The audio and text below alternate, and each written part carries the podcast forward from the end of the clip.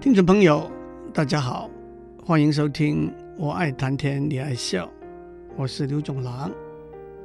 时间的脚步不留情的在我们的身体上留下它的痕迹，从唇红齿白到鹤发鸡皮，从昂首挺胸到佝僂弯腰，从慕名而冲到弱势重听，这都是拦不住，更不能够倒退回来的过程。有一首老歌叫做《Old Man Time》，时间的老头。我把这首歌翻成中文：时间的老头，刻薄又丑陋，你从来没有遇到过这样的糟老头。他把青春送给你，却又悄悄把它偷走。你的一头秀发。被他变得灰溜溜，他把你变成一个大富翁，又变成一个穷小丑，他真是一条狗。他每年都在改变你，你变得弯腰驼背，目光黯淡，身体也开始失控颤抖，他却不会就此罢手。他把你变高、变胖，也变瘦。出尽点子和计谋，每一年他都在改变你，不会停，不会休。他把美丽、魅力和优雅送给你，却又把你脸上细致的纹路全弄皱。那就是时间的糟老头。同时，一个人内心的感觉也总会在外表上流露出来，无法遮拦。慈祥、威武、恐惧或者凶猛的目光，和蔼、亲切、无奈或者轻蔑的笑容，趾高气扬或者卑躬屈膝的神态，温文尔雅的气质或者俗不可耐的铜臭气，都会由内心传达到外面。中国古代有“相由心生”的一个典故。裴度是唐朝的一位有名的宰相，他在文学上也有相当大的成就。按照元代关汉卿写的《裴度还代》的剧本里头的故事说，裴度年轻的时候父母双亡，家境贫寒。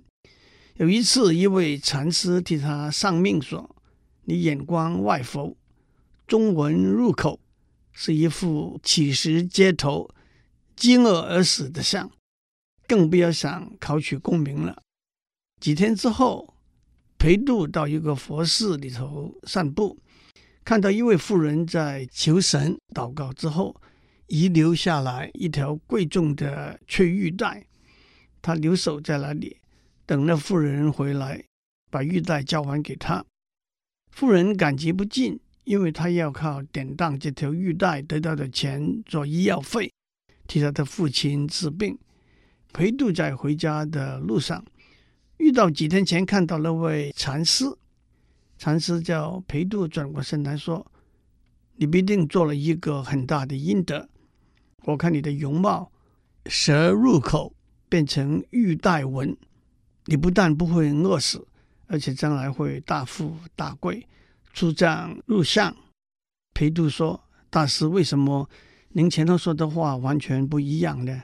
禅师说：“七尺长的身体不如一尺长的脸，一尺长的脸不如三寸长的鼻子，三寸长的鼻子不如一点心。”这就是“相由心生”的典故的出处。“相由心生”也有科学上的解释：心里愉快舒畅，遇事便达观宽厚。因此，体内气血调和，功能正常，看起来就是红光满面、神采飞扬。反过来，心里头诸多计算、烦恼、仇恨和牵挂，凡事往坏处想，气不舒、血不畅，难免双目无神、脸色青黄无光了。人的外表随着时间而衰老。也随着内心的动荡而改变，似乎是无法改变的自然法则。但是对一个长得像潘安一样姿容极好、神情奕佳，像宋玉一样体貌贤丽，像嵇康一样身长七尺八寸、风姿特秀，像吕布一样气宇轩昂、威风凛凛的美男子。如果我们用最先进的数位照相机为他们留下一幅肖像，让时间的老头践踏的痕迹留在肖像上面，让内心的猜疑、妒忌、奸诈、恶毒被泄露在肖像上面，让青春的花永远绽开，让韶华永为少年留，这是不是一个可能的交换？是不是可以用灵魂来和魔鬼做的一个交换？我想用这一段作为引言，和大家一起读十九世纪爱尔兰有名的剧作家、诗人、散文和童话作家 Oscar Wilde 王尔德写的一本小说《The Picture of Dorian Gray》，中文翻成《格雷的画像》。王尔德说过很多充满哲理、机智和幽默的话。我想引用他在这本书的引言里头的一些名句。这本小说的一个主题是艺术和唯美主义和享乐主义，所以引言里头谈的也都是艺术和美。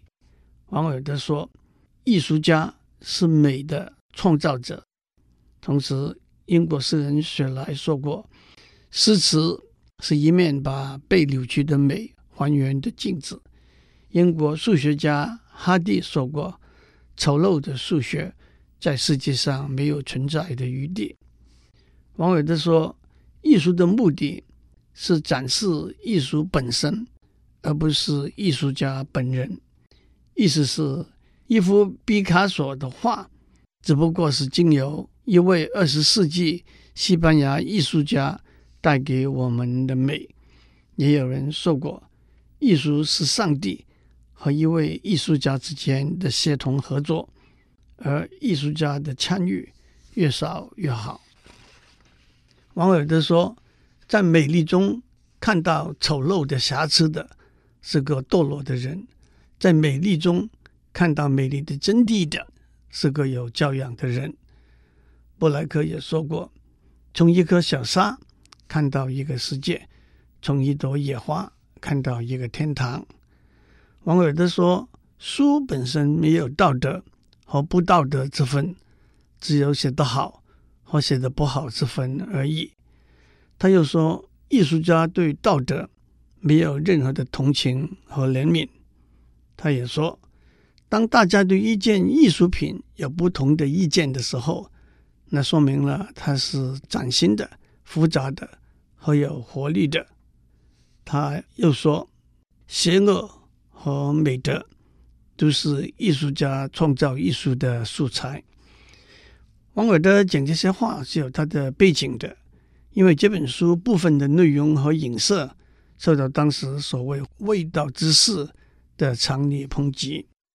也有人说过，在某时某地。碰到大多数人赞同的，就是当时当地的道德标准；不赞同的，就是不道德。最后让我打一个叉。王尔德说：“书只有写得好和写得不好的分别而已的时候，他有一句名言。我花了一个早上去修改我的一首诗，我把其中一个逗点删除掉，到了下午。”我要把这个逗点加回去了，这就是写一首好诗、写一篇好文章应该有的态度。我们先休息一下，待会再回来。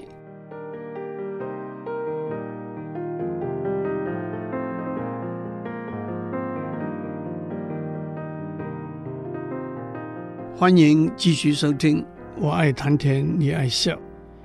王伟德的小说《The Picture》of Dorian Gray，格雷的画像，开头是这样的：爵士 Lord Henry Wotton，在下面我们就简称他为亨利爵士。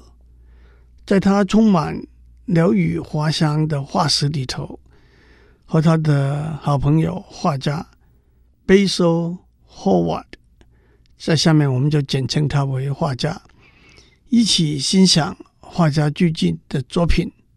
那是一个名字叫做 Dorian Gray，在下面我们就简称他为格雷的俊美的少年的全身画像。画家对着这张得意的作品，不由得露出一丝微笑。可是，当亨利爵士建议他把这张画像送到一个重要的展场中展出的时候，画家说他根本不会把这张画像送到任何地方去展出。亨利爵士说：“这可真是愚昧不可解。世界上唯一比被众人议论更糟糕的事，就是根本没有人议论你。”画家回应说：“不，我把太多的我自己放在这幅画里头。一幅用感情画出来的人像，是画家他自己，而不是站在画家前面的模特儿的人像。我在这张画里头吐露出太多我自己灵魂里头的秘密。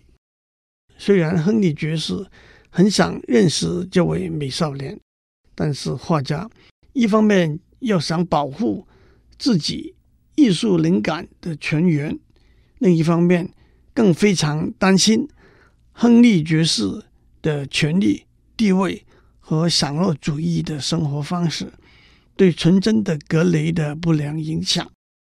第二天，亨利爵士去到画家的画室，在那里他看到格雷。格雷天真无邪的问亨利爵士。你是不是真的像画家所说，是个不良的影响呢？亨利爵士的回答是：站在科学的观点来说，任何的影响都是不良的影响，因为影响一个人，就是把自己的灵魂传递、交付给他，因而他就不再走自发的思路，点燃自动的热情，他的美德。不是他自己真正的美德，他的罪恶是借来的罪恶。他变成别人的音乐的回声，变成一个扮演并非为他安排的角色的演员。亨利爵士这段话的含义是：生命的目的是自我的发展。他又加上一句：摆脱诱惑的唯一方法是接受诱惑。这也可以解释为。我行我素，只要我喜欢，有什么不可以的观点。接着，亨利爵士谈到青春和美丽，他告诉格雷：“你拥有最美妙的青春，青春是无价的。有一天，当你变得衰老和丑陋，风霜在你脸上布满了皱纹，忧伤在你额头烙上了横纹。”岁月褪色了你的红唇，你会难过，很难过。美丽是天赋的，也可以说是天才呈现的一种形式。其实，美丽比天才更高一个层次，因为它不需要任何解释。亨利爵士更沿着这个思路，鼓吹享乐主义。让我做一个注解：享乐主义。是一种哲学思想，认为享乐是人类最重要的追求。享乐主义认为，一个人所有的动作都可以由他产生的享受和痛楚来决定，因此必须极大化快乐，极小化痛苦。亨利爵士的话打进了格雷的心坎，同时画家也在这段时间。把格雷的画像完成了。格雷看着自己的画像，眼中流露出一种欢欣，好像是他第一次认识到自己。虽然亨利爵士愿意付出任何代价，向画家把这张画像买下来，但是画家说，这张画像是属于格雷的。格雷对着自己的画像喃喃低语：“这是何等令人悲伤的事！我将会衰老，而这张画像却永远保持年轻。假如能够倒过来，让我永远保持年轻，让这张画像衰老的话，我愿意付出任何代价。我愿意付出我的灵魂作为代价。”格雷接着对画家说：“我对每一件它的美丽不会消失的物件充满了妒忌。我对你为我做的画像充满了妒忌。为什么他能够保持不变，而我必须逐步变得衰老？为什么你画这张画像，有一天他将会看着我，嘲笑我？”亨利爵士的一段话改变了格雷。虽然画家。狠狠地责备亨利爵士，亨利爵士淡淡的回应：“现在的格雷才是真正的格雷自己。”一瞬间，画家起了用一把美工刀把完成的画像割破撕裂的念头。格雷制止了他。格雷说：“那张是形同谋杀。”画家平静下来，跟格雷说：“好吧。”等油彩干了之后，这张画像会被装上框架，送到你那边去。亨利爵士把格雷带引到他的上流社会的圈子。原来格雷也有良好的家世，他已经过去的祖父也是一位爵士，他的父母亲也都已经亡故。那倒是一位千金小姐。和一个不明一文的年轻人私奔的一段往事，在上流社会的圈子里头，生活就是散落、吃饭、看戏、无的放矢的空谈、捕风捉影的八卦。不过，在小说里头，王尔德也一再展示了他的风趣幽默的才华，而且这些对话背后也的确有很多的哲理。我想要找一些资料。当然，那是没有用的资料，而不是有用的资料。这句话在二十一世纪的资讯时代里头，听起来倒是蛮耳熟的。现在进入外交圈子要通过考试，其实考试从头到尾就是一个骗局。一个家世良好的绅士自然懂得够多，一个出身低微的人，他懂得的都是有害无益的。只是到了今天，考试制度的功能还是一再被质疑。弱势族群是不是在起跑点已经输定了？慈善行为和人道关怀可能是两码子事。人道关怀可能是慈善行为的出发点，但是慈善行为也往往走了偏差的路，甚至另有其他的目的。原则上，它是永远迟到的。它的原则是守时就是浪费时间，迟到是浪费别人的时间，准时是被别人浪费你的时间。这个年头，大家只知道每一件东西的价钱，而不知道它的价值。的确，价钱和价值往往是大不相同的。下一次我要接下去。为大家讲王尔德的书《格雷的画像》。格雷遇到一个美丽的女演员，他们订婚了。祝您有个美好的一天，我们下周再见。